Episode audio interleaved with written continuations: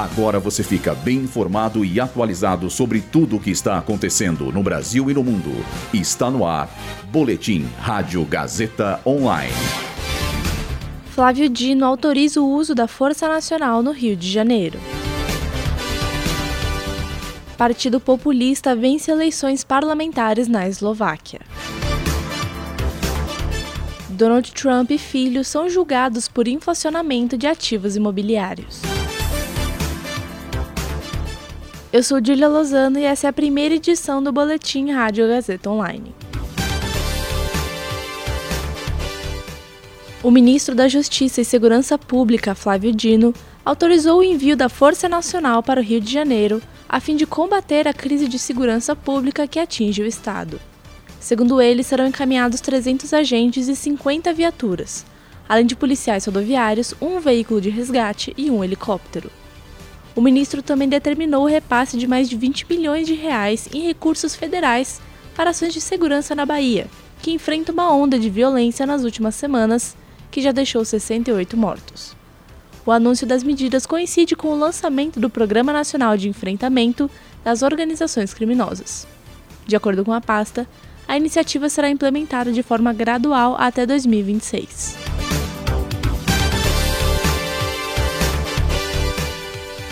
O Partido Populista Smer, que significa Direção Social Democrata, venceu as eleições parlamentares da Eslováquia que aconteceram no sábado.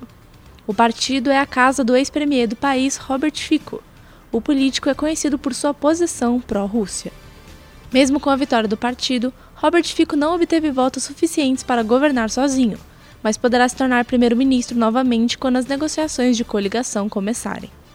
Em uma coletiva de imprensa na manhã de ontem, o político disse que a Eslováquia tem problemas maiores do que a Ucrânia, mas afirmou que faria todo o possível para iniciar negociações de paz.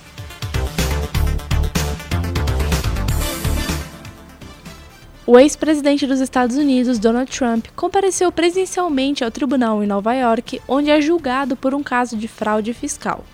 O caso também envolve dois filhos mais velhos do político e os executivos das organizações Trump.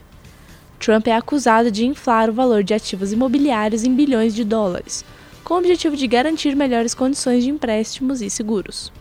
Ao ser abordado por repórteres, o ex-presidente classificou o julgamento como, abre aspas, a continuação da maior caça às bruxas de todos os tempos, fecha aspas. As eleições nos Estados Unidos estão marcadas para acontecer em novembro de 2024. Até agora, Trump é o principal candidato republicano à indicação presidencial para a corrida do ano que vem.